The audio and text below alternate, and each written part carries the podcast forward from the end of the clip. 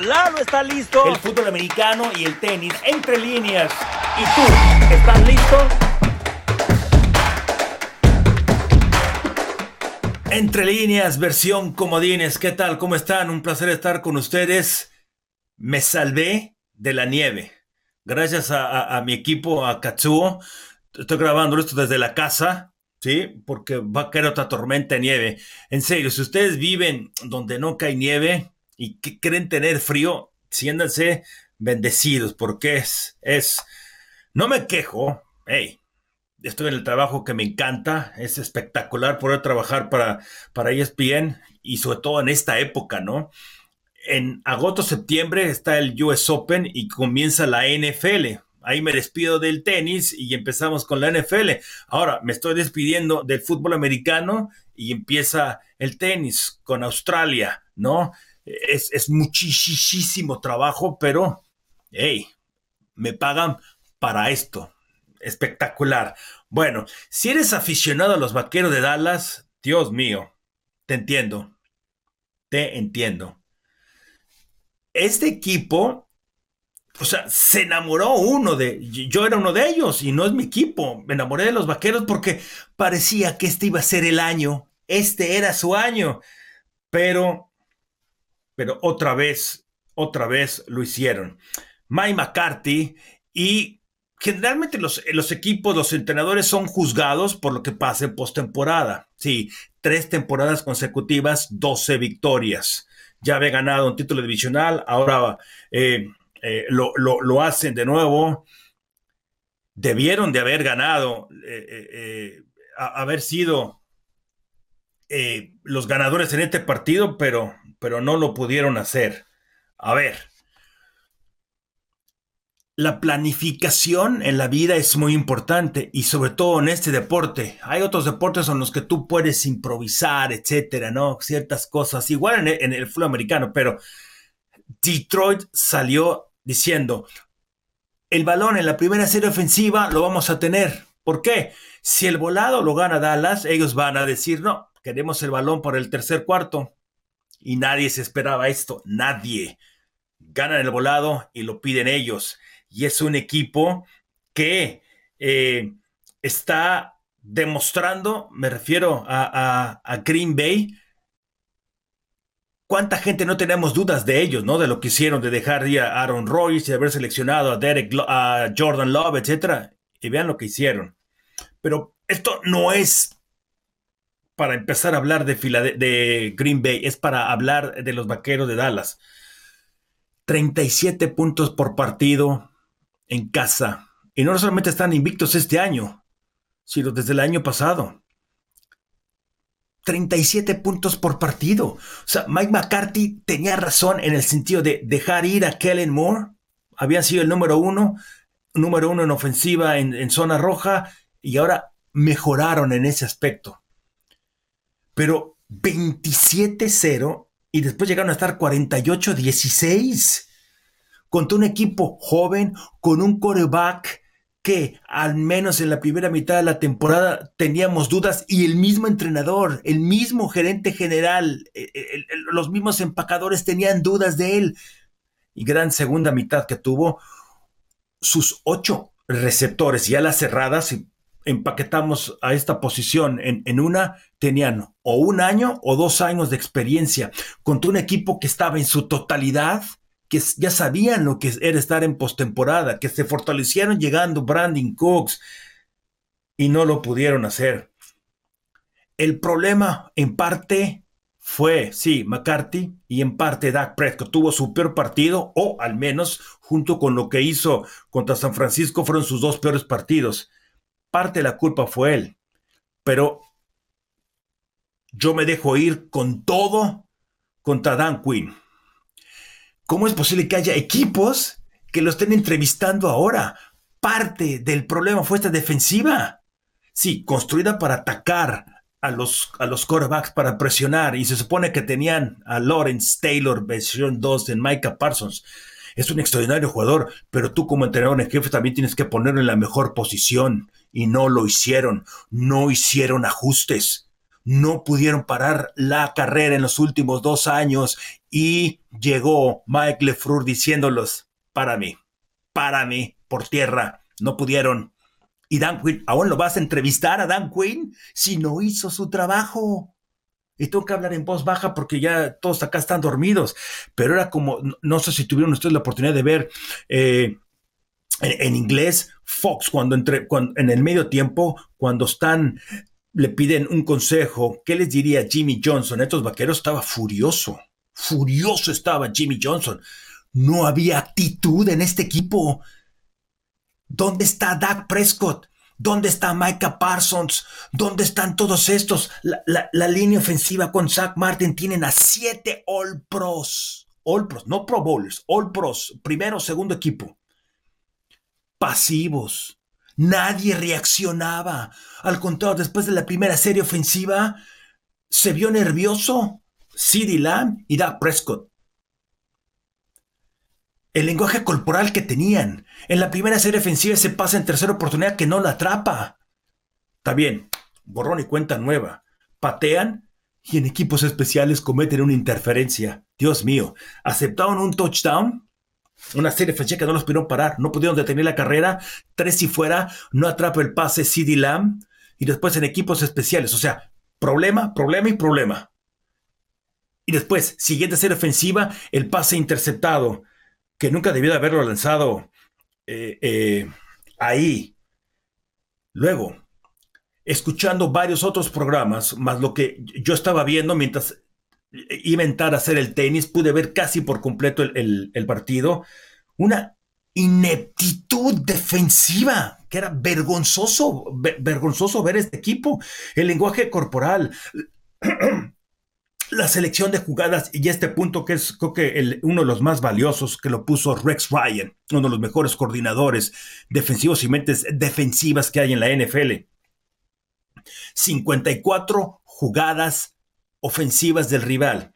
En 48 la defensiva estuvo con seis jugadores en el perímetro, o sea, con seis DBs. si estaban corriendo con el balón. Y así lo hicieron todo el partido. Cuando están corriendo, por eso insisto, ¿cómo vas a entrevistar a Dan Quinn? Explíquenme eso.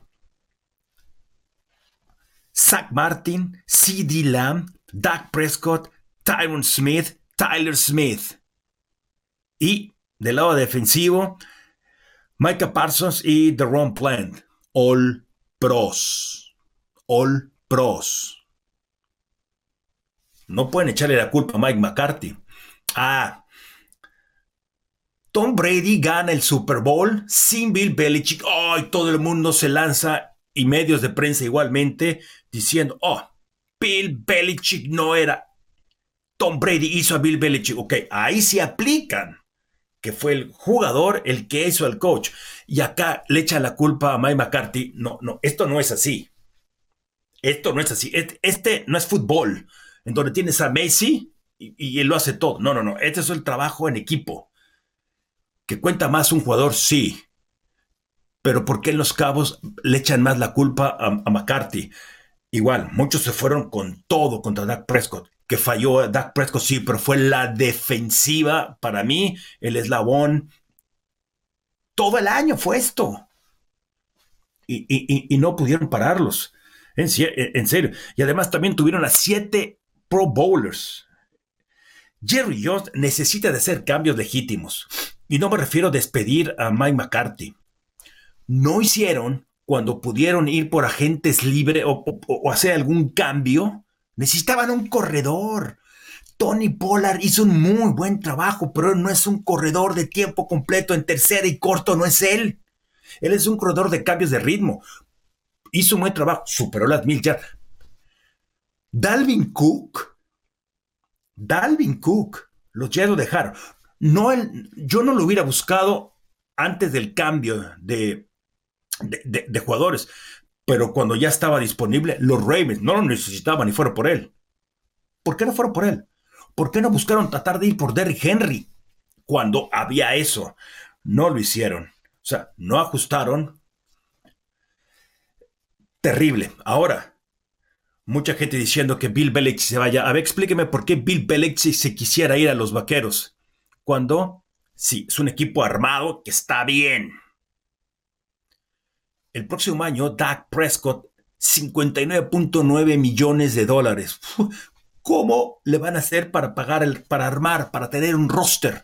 Y después van a tener que pagarle a Micah Parsons, que ya viene. Van a estar muy limitados. Y luego trabajar con Jerry Jones yo creo que pudieran trabajar los dos, creo yo, pero la realidad es cómo armar un equipo cuando le tienes que pagar a un coreback lo que debería de ganar un Patrick Mahomes o un Josh Allen o un Joe Burrow, un coreback de ese nivel. No aquí. No. Por eso está entrevistándose.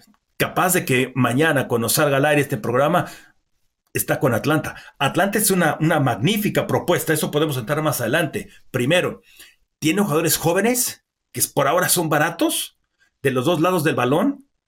Están en una muy mala división. Si tú llegas y compones eso, la división es tuya. Baker Mayfield ganó la división con Tampa y van a perder a muchos jugadores. Claro, no tienen quarterback, pero están en el puesto 8. 8 en un draft donde hay 4 o 5 corebacks. Tal vez Michael Penix podía caerles eh, eh, a ellos. No sé, no, no, sé si Bo Nix pudiera llegar ahí al octavo puesto o hacer alguna negociación y tratar de subir. Y, ya me fui muy, eh, me metí mucho con esto de Belichick, pero bueno, y podemos, puedo cerrar eso, ¿no? Yo creo que sería más interesante ahí Atlanta que Dallas. Filadelfia, si el dueño de las Águilas decide, como, hemos, como han estado los reportes, y esto no es idea mía, sino así vienen los reportes de hacer un cambio con Nick Siriani, porque este equipo se ha perdido. Desde que se fue Shane Steichen, el coordinador ofensivo, esta ofensiva está más mal. Son los mismos jugadores, pero están más mal esta ofensiva. No camina. Brian Johnson, homónimo del vocalista de ACDC, no es, no es la solución. Y desde ahí ya vimos que tampoco ha podido cubrir el, lo de Jonathan Gannon. Matt Patricia llegó tarde, pero tampoco ha sido la solución. Bill Belichick podría funcionar ahí. Tiene el coreback, tiene varias armas, pero sí, muchos agentes libres. Pero la defensiva yo creo que sí la puede arreglar. Tiene el coreback y tiene los receptores, cosa que Nueva Inglaterra no tenía. Pero podrá trabajar con uh, Harvey Rosman, el, gerente general. No sé. Ahí, está esa situación. Yo creo que es lo que necesitaría. Pasemos ahora con el equipo de Green Bay. Como dije, ganaron el volado y decidieron tomar el balón. Plan bien ejecutado. Le pegaron a la cara al rival, así de inmediato. No se dejaron eh, intimidar por el que estaban invictos y porque tener una máquina ofensiva que podía anotar muchos puntos. Mike LaFleur le ganó el plan a McCarthy y a Dan Quinn. Yo a Dan Quinn ya se cayó del pedestal. No es un buen coordinador defensivo. No hizo ajustes, nunca compuso esta defensiva. Tienes jugadores, pero la vida se trata de jugar bien con las cartas que tienes. No de que quieres ¿Cuántas veces estuvieron los receptores totalmente solos y no hizo ajustes con Stephon Gilmore y con Ron Bland? Terrible, terrible Stephon Gilmore en, en, el pase de touchdown a Vic. Insisto, coreback en su primer, en su primer partido en postemporada con receptores ya las cerradas de primero o segundo año. La gerencia general tenía razón. Gudikons, el, eh, el, gerente ejecutivo de este equipo, tuvo razón cuando le dice al que yo siempre le había dicho, les había dicho, Aaron Rodgers, magnífico corredor, eh, magnífico quarterback, pero llevaba 6, 7 años que se quejaba más de lo, de lo, de lo que hacía y en NFL Live muchos se, burlaron de mí, ¿sí? ¿Qué? ¿No es líder? No, no es líder. No sabe ser líder. No sabe, no sabe trabajar con jóvenes Jordan Love sí. Romeo Dobbs, lo que hizo. Christian Watson, Pix, el ala cerrada. O los a la cerrada, los dos muy jóvenes. Increíble. El no tener miedo a terminar ciclos. Lo que dije en la transmisión, Howie Rosman despidió a Andy Reid después de cuatro presiones y finales de conferencia y un Super Bowl. Despidió a Chip, se atrevió a darle la oportunidad a Chip Kelly, que hizo muchas cosas malas, pero aún así llegó a postemporada.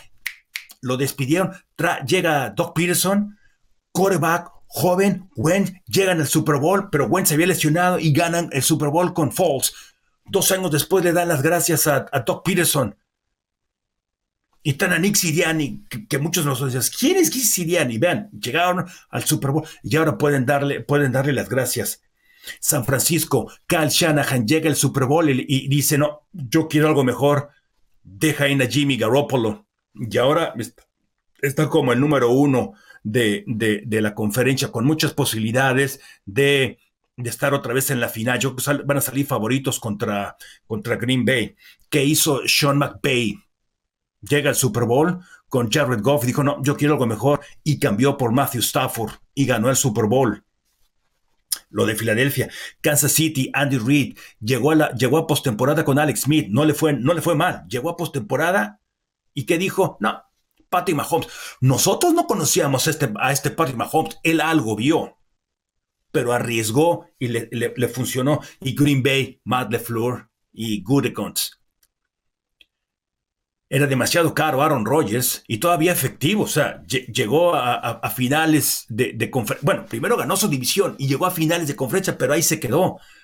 Se la jugaron y tuvieron ese plan Tres años estuvo ahí en la banca Jordan Love y fueron por un coreback no de la máxima división. Y les resultó. Igual, no reclutaron nunca a un receptor en primera ronda para Aaron Rodgers y tenían razón. Lo hacen a la antigüita, líneas, hombres de línea, defensivos y ahí está. Saben, saben, saben hacer su trabajo. Es, es, es digno de admirar lo que están haciendo. Y Matt LeFleur, yo tenía mis dudas de si Matt LeFleur era eh, el entrenador que es. Y ahí está, otro más de los discípulos de, Mike Shanahan. Houston. yo pensé que, bueno, lo dije aquí en el programa, yo pensé que Cleveland le iba a ganar a Houston, una muy bonita historia. Entrenador en jefe novato, eh, con sus dos coordinadores igual, coreback novato, el líder de la defensiva novato, que iban a llegar y hasta ahí que Cleveland los, iba no a pasar por encima de ellos, pero sí que iban a ganar por esta gran defensiva que nunca se presentó o Houston no dejó que se presentara. Cuando pusieron presión a, a, CJ Stroud, por Dios, los pases que puso, nunca quitaron, nunca quitaron el pie del acelerador. Es el coreback más joven desde 1950 y ganar su primer partido de postemporada. Y lo que ya veníamos hablando, ¿no? Nico Collins, un buen receptor que estaba ahí, se convirtió en, en, el hombre importante. 3 de 4 en pases de más de 20 yardas, touchdown, 7 de 8 cuando la, defensiva estuvo detrás de él y la defensiva, el extraordinario trabajo que hicieron, sacando de ritmo, confundiendo a Joe Flaco que venía encendido. Siete de sus victorias de las récord de 10 y 5 que tenía en postemporada, siete victorias habían hecho como visitante, no pudieron hacer absolutamente nada, los anularon. Por eso ahora de Bobby Slovic, apenas en su primer año como coordinador ofensivo, llama la atención. Yo, si yo fuera, yo me quedaba un, poco más eh, eh, un, un, año más al menos como coordinador ofensivo para seguir aprendiendo y seguirte desarrollando para después tener una oportunidad de irte como entrenador en jefe, ¿no? Fue, fue increíble lo, que hicieron y el balance. No llegaron ni siquiera 50 jugadas ofensivas, 21 pases y 22 acarreos, balance. Pero el trabajo de, de, de Ryan junto con eh, la gerencia, ¿no? Y ahí está el otro ejemplo. Un entrenador en jefe que es ayudado por la gerencia, acertaron en el coreback y acertaron también en, la defensiva con, Will Anderson y otros jugadores, ¿no? Acertaron con, con, Schultz, el ala cerrada, no le dieron contrato por un año y, y ahí va ese equipo.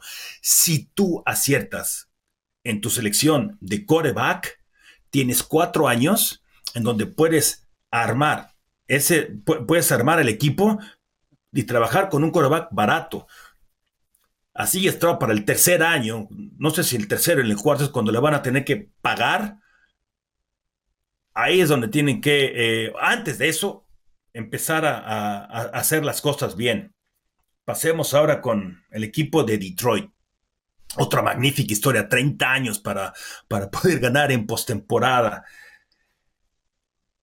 También llama la atención esto, tanto su entrenador como Jared Goff fueron, uno, no los respetaron, o, los respetamos, me incluyo yo ahí, que yo tenía mis dudas de él, del entrenador en jefe, no tanto de Goff, pero sí del entrenador en jefe. Y vean el buen trabajo que ha hecho, ¿no? Este sí es un entrenador a la antigüita de agresividad, de ser un dictador, o parecer un dictador, ¿no? Porque ya adentro del equipo no sé cómo se maneje, pero los jugadores lo adoran. Y luego lo de Garrett Goff. Jeff Fisher lo selecciona a primera ronda, pero el primer año ni siquiera lo viste. Cuando llega Sean McPay, lo manda a la línea de golpeo, a que, a que se ponga muy rápido cuando todavía está abierto el, el, micrófono y le puede mandar las jugadas. Y el que leía la defensiva no era Goff, era Sean McPay. Y después firma el contrato, después llegar al Super Bowl, ¡pum! y lo cambian dos años después. A eso me refiero de que no fue respetado. No de que le faltaba el respeto personalmente Sean McVay, sino de que pensó que podía hacer mejor las cosas con Matthew Stafford y le resultó. Pero vean este, este, este trabajo maravilloso. Luego, otra vez, el trabajo del entrenador en jefe con la gerencia general. Una de las mejores líneas ofensivas. Los dos tackles, ¿sí? Sobre, sobre todo Taylor Decker, primera ronda. Frank Ragno, uno de los mejores centros, tal vez es el segundo mejor después de Jason Kelsey. Y Penay Sewell, otra primera ronda. Los guardias, uno fue seleccionado en la segunda ronda y el otro en la tercera ronda. Eh, acertaron también en, el draft este año con el corredor Amon St. Brown, se esperaba que fuera mejor su hermano, Equanimus y él, superando las mil yardas. Sam Laporta, el ala cerrada. Cuidado, cuidado con Detroit. Yo creo que Detroit le va a ganar. Sabiendo de lejos cómo es Dan Campbell, este equipo va a estar motivado, un buen plan de juego y van no arrollar, pero sí van a ser conducentes y no van a tener problemas para vencer a, Tampa Bay. Tampa Bay no trae nada. Es una historia también muy bonita, pero no trae, no trae. No tiene juego terrestre. Y el juego aéreo, pases de más de 20 yardas, es muy errático, eh, muy errático. Eh, Baker Mayfield. Filadelfia porque no tenía nada. Sobre todo el perímetro, vulnerables. Detroit no. Aiden Hutchinson, va a ir detrás de, eh, detrás de él. En zona roja eh, fue contundente Detroit de 3-3. Los Rams en el primer medio perdieron ese partido. Tres viajes a la zona roja, solamente goles de campo, cero touchdowns. Ahí, ahí se decide todo. Igual. Estaba haciendo el tenis, pero trataba de, seguir eh, el, el partido. No haberle marcado falta personal a Detroit en ese golpe y pisotón además a Matthew Stafford. Esa es la definición de... porque además fue a la cabeza. No, lo marcaron. Luego, Pucanacua, esta es una interferencia. Y, no lo vieron, pero no es excusa. Ellos perdieron el partido por la zona roja. Increíble. Cabel Goff, una gran historia. Final de la conferencia nacional, se los digo, ¿eh? Es, estoy grabando este lunes en la, en la madrugada. Detroit, San Francisco. San Francisco debe de ganarle a Green Bay. Kyle Shanahan no va a dejar que un coreback, que un o una ofensiva tan joven vaya y les falta el respeto como le pasó a los vaqueros.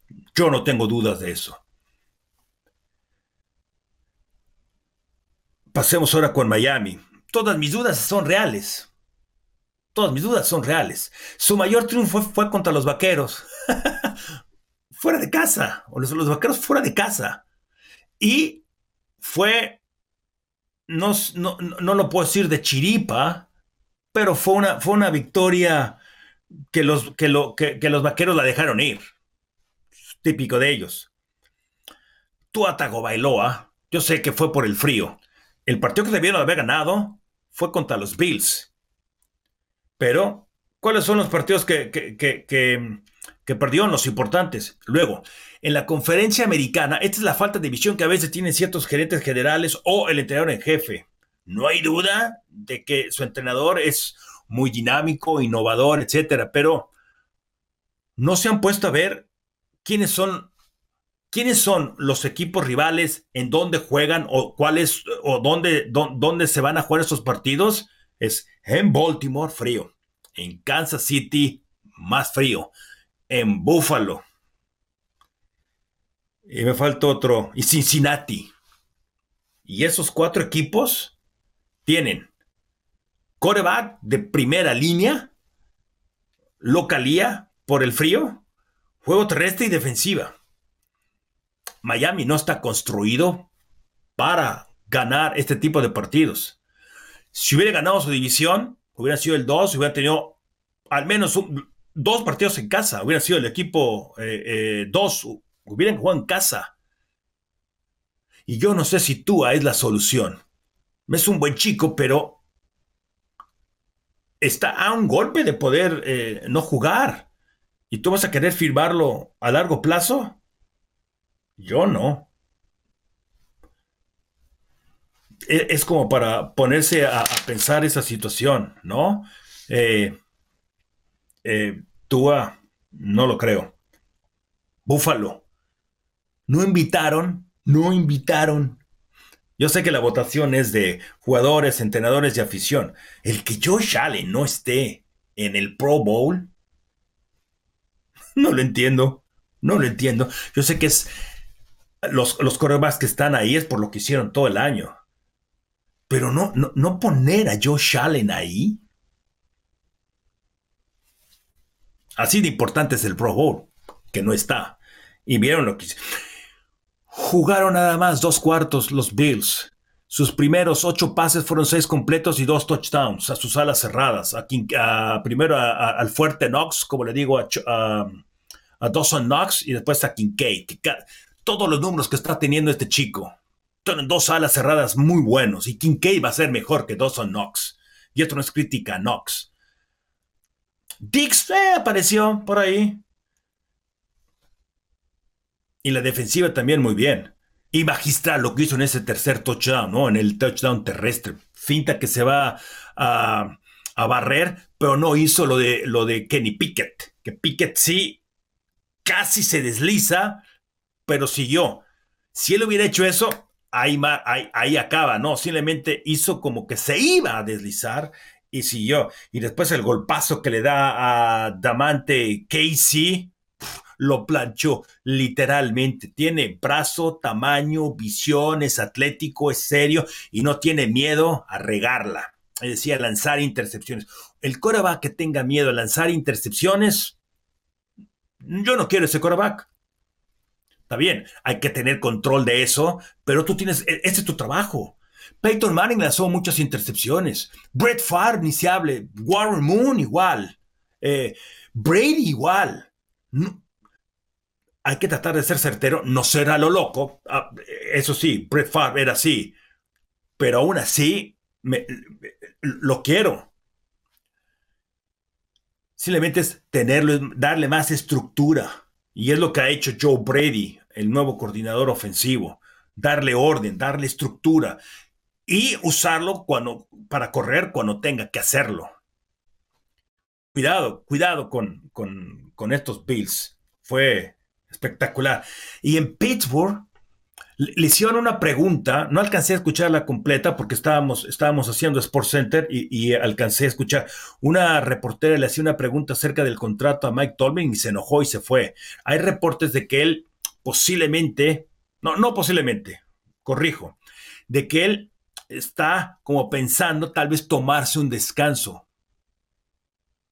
Porque no es fácil ser entrenador en jefe, es una tensión de 19, 20 horas al día, es muy difícil. En, la revista de ESPN hace unos 8, 9 años, tal vez más, viene un reportaje así muy detallado de John Harbaugh, que no se duerme, creo que era cinco días a la semana, se dormía en la oficina. Tenía una cama y se bañaba, así como ya muchos lo hacen. Creo que el que puso de moda eso fue Joe Gibbs. Pero marca cómo está, es tan estructurado su, su horario, tan exagerado. Eso no es vivir, pero así son los entrenadores en jefe. Él es cristiano, si mal no recuerdo. El, el, padre o el, o el eh, su, guía espiritual va a la oficina y el espacio de, la misa era de media hora. O sea, porque así estaba, así tiene que hacerlo por, por cómo está estructurado su día. Es una locura. Su esposa iba a desayunar con sus hijos a la oficina. Esa es la vida de un entrenador en jefe. Es, es, la mayoría no aceptaríamos eso. Mi esposa así me manda a volar. Mis hijas igualmente. Y yo no aguantaría un, ritmo así. O sea, me encanta esto, hay que prepararse, pero eso es una exageración. Bueno, no creo que Mike Tomlin lleve una vida así, pero sí es demasiado fuerte. Es muy riguroso esto porque antes era un trabajo de tal vez 8 o 9 meses, ahora es todo el año. Es sumamente difícil. Es sumamente difícil. Y pasemos ahora a, hacer un, nada más un repaso así rápido de, cómo veo los partidos de, de, juegos divisionales. Y también aquí les pregunto, oye, escríbanme porfa, ya sea en, mi, en mi cuenta de Twitter, en Eduardo Varela TV o aquí mismo, si creen que valga la pena que el jueves grabe eh, un, un podcast haciendo un previo a estos partidos, ¿no? Aquí vamos a hacerlo rápidamente. En la conferencia americana, los corebacks son lo que marca la, diferencia, ¿no? Los cuatro son, cuatro de los tres, tres de los cuatro son corebacks franquicia. El otro va a ser franquicia. Todo no podemos decir eso de CJ Stroud, pero va para allá. A ver, Houston contra Baltimore. Y lo dijo Pablo en la transmisión. Muy bien, me ganó. No, no se me hubiera ocurrido a mí novato el año, aunque se lo podían dar a Pucanacua, pero vamos a pensarlo así. CJ Stroud puede ser novato del año contra el jugador más valioso de la temporada, Lamar Jackson. Houston número 4 contra el equipo número 1 de toda la NFL, no nada más de la americana. La violencia física que tienen de los dos lados del balón los Ravens. Yo creo que los Ravens van a ganar ese partido y los van a ir ablandando poco a poco. Una defensiva que va a frustrar a CJ Stroud por la presión que pueden ejercer y después a Lamar Jackson cuando te enfrentas por primera vez a él, o aunque ya sepas, es muy difícil. Cuando tú tienes un coreback que es atlético, es hiper complicado pararlo y sobre todo al mejor de todos, porque ahora está lanzando más y mejor. Y tienen algo que demostrar estos Ravens. Eh, primero analizando la conferencia americana y después vámonos con la nacional. No estoy en el orden de cómo se van a dar los partidos, pero ellos juegan el sábado. El domingo es Kansas City en Buffalo. Oh Dios, ganaron la última vez que se enfrentaron en Kansas City los Bills. Muy parejo este partido. Eh, Kansas City, su fortaleza es su defensiva y, y el número 15. Yo creo que va a ganar Buffalo, otra vez, además de que van a estar jugando en casa. Josh Allen está jugando, está inspirado, está, está en otro nivel, está jugando mejor que Patrick Mahomes. Y luego está lo de la situación, ¿no? De, de esa ofensiva. Cuenta porque también se enfrentaron a Miami. Se vio bien esa ofensiva. No les exigieron. Y yo creo que esa la defensiva de, de, los Bills puede, puede frustrar a Kansas City y más allá de, que esta es la versión menos buena, y utilicé esa palabra, menos buena de Kansas City, yo me atrevo a decir que va a ganar Buffalo. Si es que Buffalo contra los Ravens, esa va a ser la, la final de la conferencia americana. En la nacional creo que está muy claro. San Francisco debe de ganar por 10 puntos a Green Bay. Yo así lo veo. Mike Shanahan no se va a... Tiene la defensiva para parar el juego terrestre de Green Bay y le va a decir a Jordan Love, gana todo el partido. Lo va a retar. Y por más que brilló y ha jugado muy bien eh, en esta segunda mitad de la temporada, había eh, buscado unos números que tenía 21 touchdowns, solamente una intercepción en los últimos nueve partidos, 70% de pases eh, completos y un coreback muy atlético, pero contra, contra Shanahan, contra el equipo de San Francisco, lo va a exponer. San Francisco es mucho, mucho equipo. El próximo año va a ser otra cosa. Y la defensiva de, Green Bay no creo que vaya a poder con todo lo que trae Mike Shanahan. Mike Shanahan. Kyle Shanahan. Por 10 puntos, sí. Pensando bien eso. Bueno, y en el otro partido, Detroit también debe de vencer a Tampa Bay. Es mucho mejor equipo. Tampa Bay llegó a la postemporada por la división en donde está, llegó al juego divisional por el equipo tan malo que es de Filadelfia, lo que ya hablamos, y la final de la conferencia nacional está hecha, será el 1 contra el 2, será Detroit en San Francisco. Creo que, creo que así estoy. Me fue mal en, los, en los duelos de comodines 3-3 pero creo que en, los juegos divisionales voy a estar 4-0. Estoy súper, súper eh, confiado en eso. Por más que me gusta Green Bay, es una bonita historia, igual la de, la de Houston, pero no creo que a los Ravens y a los Niners les vayan a hacer algo. No creo. Tal pueden ser competitivos por un rato, pero el juego físico de estos dos y Detroit Tampa, el, en donde pudiera a ver un cambio es el de Kansas City y Detroit. No digo que será un volado, pero yo creo que sí va a ser parejo. Y más allá de que va a ser su primer partido también como visitante para, para Patrick Mahomes, eso de que sus receptores tienen más pases que han soltado que touchdowns, creo que ahí se, puede manifestar. Y Josh Allen está, está jugando mejor que Patrick Mahomes. Así es, así es esto. Y bueno, si se atreve ahora eh, hacer las réplicas, le, damos la bienvenida a, a Katsuo. Y primero, primero, háblame, convénceme, porque yo que ya, ya estás convencido. Lamar Jackson va, va, va a pasar sobre Houston, ¿no? Tú estás convencido de esto, ¿no? Ya, 100%. sí, yo siempre. ¿Tú no? No, no, no, es que, a ver, y aquí te va mi, mi razonamiento, ¿no? lo acabamos de ver con los Cowboys. Dak Prescott, una temporada digna de MVP también, ¿no? Probablemente, a ver si estamos de acuerdo en esto, el segundo en la carrera para MVP de esta temporada, ¿te parece justo? ¿Prescott? Sí, temporada regular. No, no. ¿Quién, quién era el segundo partido en la carrera del MVP? ¿Te acuerdas después del partido contra... Ah, sí, sí, sí, ah, sí, sí, estoy top 5. Está bien, Pero dos no. Porque tal vez por ahí estaba Pordy. Ahora, yo creo que nadie nos esperábamos. Yo honestamente no me esperara, no me esperaba, a pesar de su historial y todo, que pasara esto, pues, contra los Packers. No, no, más ni que, yo, que Jordan no vaya, haya cerrado la temporada de esta manera. Eh, claro, por supuesto. Creo que, creo que puede pasar lo mismo con Lamar Jackson. Lamar Jackson no tiene una marca favorable en playoffs como lo es Dak Prescott, y ya lo discutimos una vez. Eh, es, muy diferente como la presión de, jugar para los Cowboys y la presión mediática y las ganas justamente de que fallen. Y yo soy uno de ellos.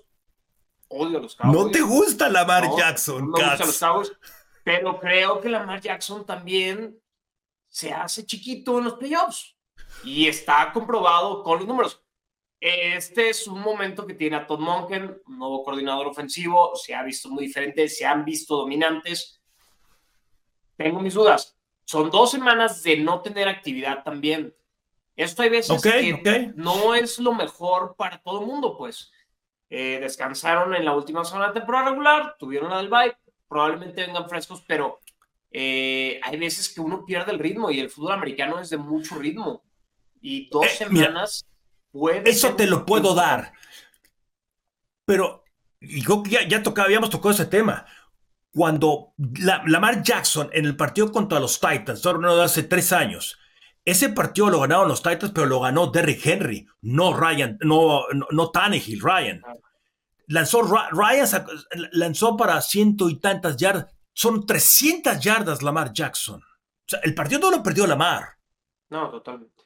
Ahora, vamos a la realidad. Vamos a la realidad. Lamar Jackson, estos Ravens, y no por Lamar Jackson, la defensiva de los Ravens. Esta defensiva de los Ravens es para mí la clave y es la que va a ganar el partido, no Lamar Jackson.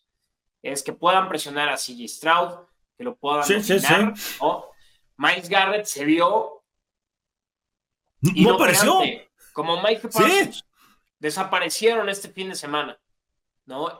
si Alarmy Tunsil puede hacer algo similar ¿no? contra este pass rush de los Ravens cuidado tienen que tener mucho cuidado los Ravens porque ese perímetro también de los Ravens es vulnerable. Pues. Vulnerable. Así es. Mira, vamos a cerrar este punto. Entonces, ¿tú crees? no, o sea, mi pick es Ravens, todo, pero yo no creo que está fácil, yo no creo que está cantado. Y no me sorprendería que pase un offset. Eh, sí, Stroud, perdón, pero ha sido lights out, pues, o sea, no, no, no hemos visto así un, novato así.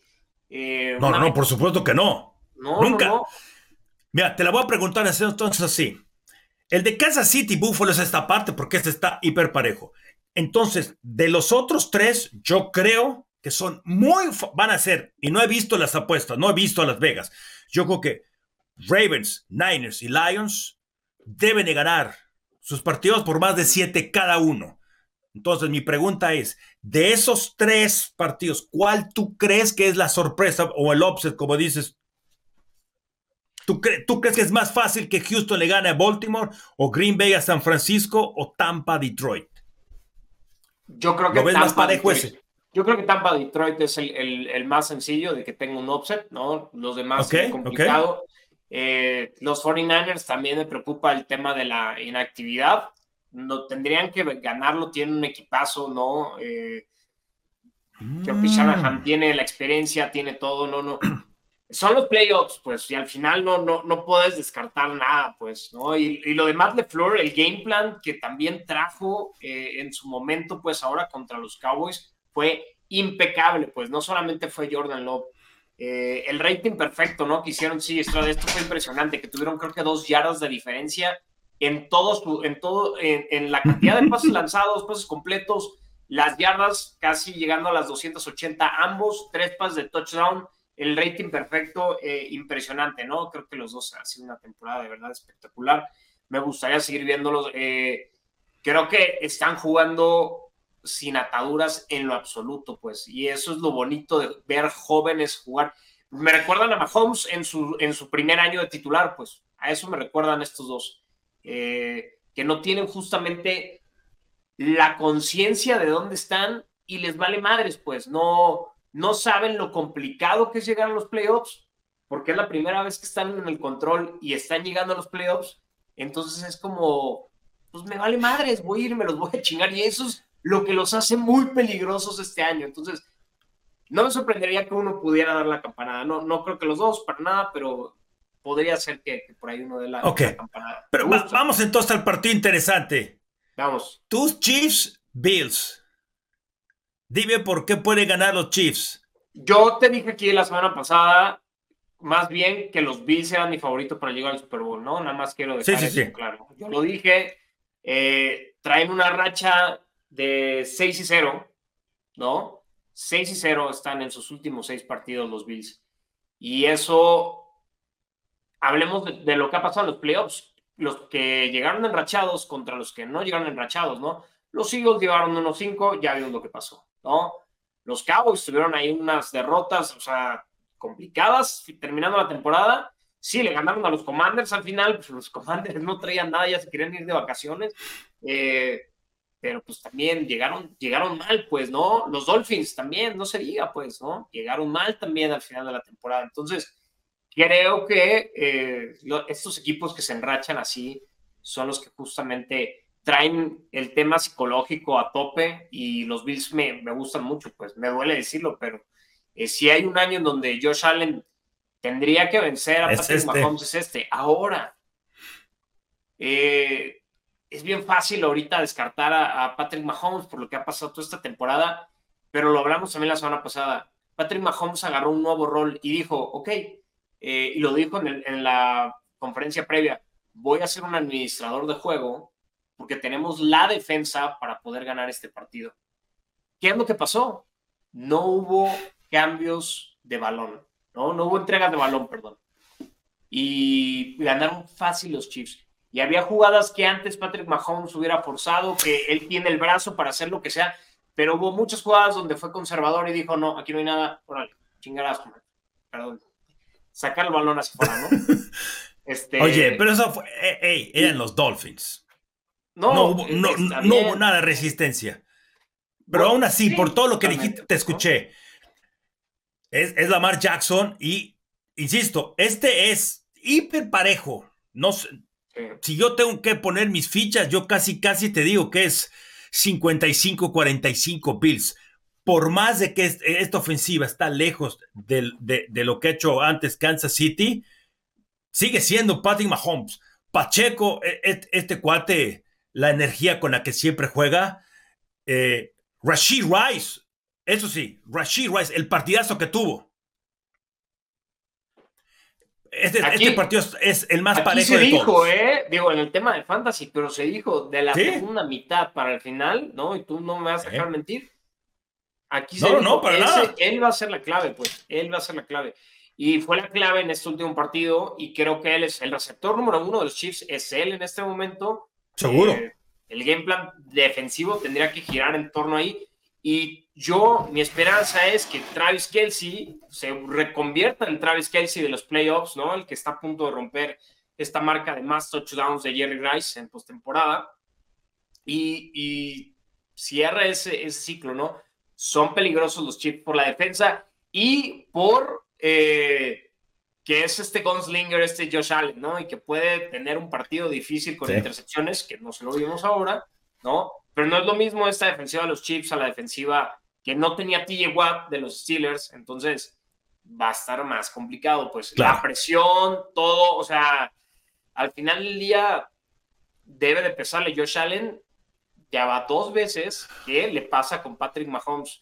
Eh, yo creo que este es el nuevo Peyton Manning Tom Brady, para mí. No, no, eh, no, hay duda. Bueno, eh, ¿sabes qué? puede ser, lo que pasa es que ahí está también Joe Burrow. Ah, yo, te voy a decir, ¿es, pues es, esto? Es Montana Marino Elway. Ándale, ah, me gustó más esa analogía. Oye, bueno, dos puntos ya para, para cerrar. Entonces, dime tus ganadores de, de, esto, así que rápido para entrar a hablar un poco de los coaches. A ver, eh, voy 49ers, voy Ravens, voy Bills. Sí. Y, oh, Bill, ya. Y Lions. Sí, Y voy Lions. Sí. Sí, sí creo que. Sí, Baker Mayfield no, no me, ha sido su mejor temporada, su mejor temporada, ¿eh? Sí, sí, en todo. En su carrera, pues, ¿no? Sí, pero.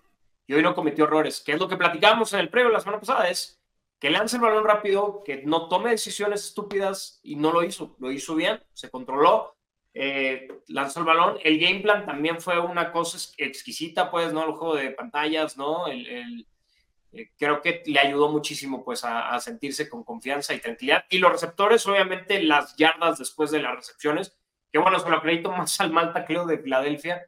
Eh, horrible, horrible. Horrible, lo de Filadelfia, sí, ¿no?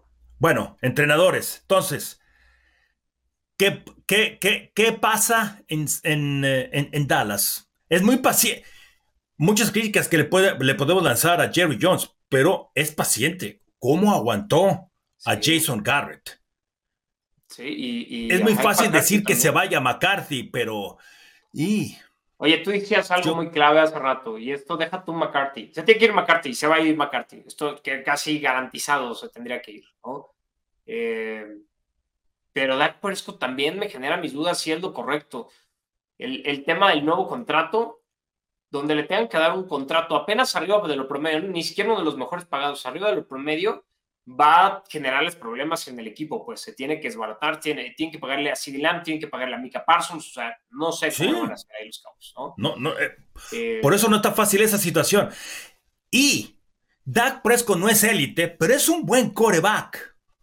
Sí, suena... Está entre los mejores 10. Suena una locura, pues, no querer retenerlo, pero eh, tiene marca de 2 y 5 en playoffs. ¿De qué te sirve, pues? Que, que sea toda esta. Pero no lo puedes despedir. El contrato ahí está. Y la son, son más de son más de 60 millones si, es dinero muerto que hay que pagarle. No, digo, extenderlo, pues me refiero, que es donde tendría que venir. Ah, ok. En el próximo año, pues, ¿no?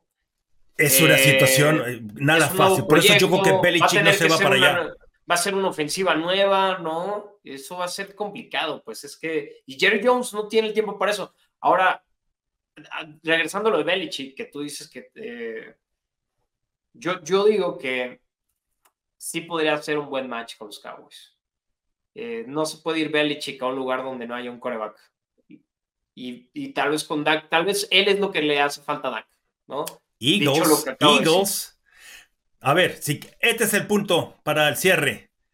Cowboys, Falcons, Eagles. Los demás, no, no, no, no, no, no, lo, no lo veo. No veo en otro lugar. Lo más atractivo sí es Cowboys, porque tienen, tiene como que las cosas donde puede llegar a potencializar Bill Belichick, que es la defensiva, pues, ¿no?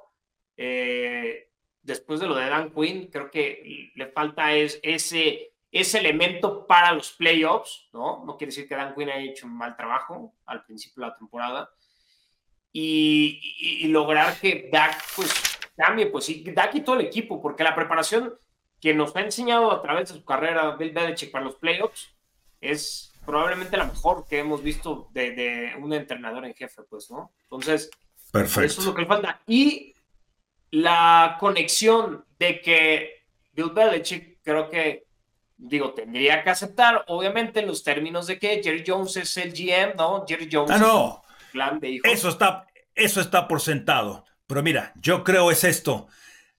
Lo que pasa en postemporada te tiene que dar esa claridad de, hey, los vas a juzgar aquí. Y yo creo que, yo creo que va a mantener a McCarthy y hay que hacer ciertos ajustes ahí. ¿Tú crees que lo, si lo mantiene? Lo va a mantener. Es, Sí. Yo, mira. Una cena, ¿no? yo no, la, culpa, yo, yo la culpa no se la doy a McCarthy, que le hace falta atención al detalle, lo hemos hablado. Pero para mí fue la defensiva y fue Dan Quinn. Si yo a algo, a algo es yo, a Dan Quinn. La todo el tiempo hemos estado hablando hace dos, tres semanas eh, vi una entrevista con Brian Billick y él no, él se fue directamente. ¿Qué es lo que más te preocupa en Dallas? Rush defense. No es una defensiva física. Micah Parson, ese cuate es un fuera de serie. Hay que ordenarlo. No nada más es ve por el coreback. Tienes que jugar la carrera. Creo yo. No, de acuerdo. Híjole. Yo vivo por Dark. Fuera. Yo creo que sí se va a ir. Yo creo que se La mayoría de la gente dice eso. Los dos. O los dos. Los dos. Sí. Los dos se tienen que ir. Sí, sí, sí. Sí. Y va a pasar. En fin. Creo que va a pasar. Seguro. Cats. Gracias. ¿Eh? Perfecto. Igualmente, gracias a todos ustedes por seguirnos. E insisto, para cerrar, si ustedes creen que es necesario otro podcast que lo podemos grabar el jueves, ahí directo, a punto, a situaciones puntuales de lo que podemos ver en los siguientes cuatro partidos. Y también síganos en el tenis, el abierto de Australia. Lamentablemente perdió hoy Renata Sarazúa. Había ganado el primero a Trevisan. No vi el partido, o sea, no, no puedo comentar. Nada más sé que le dio la vuelta a la italiana, pero ahí está saliéndose de su zona de confort y de eso se trata, salir a competir. Mucha gente eh, confunde esta, el trabajar fuerte con competir. Trabajar fuerte, mucha gente trabaja fuerte, pero eso no quiere decir que sabes competir. Y ella está trabajando fuerte y ahí está, tratando de competir y ahí está, ahí está. Primera mexicana en 26 años en estar entre las mejores 100 del mundo. Muy bien, gracias. Y ahí voy a estar leyendo sus comentarios para ver si hacemos un previo de, de los juegos divisionales. Gracias. Lalo está listo. El fútbol americano y el tenis entre líneas. ¿Y tú estás listo?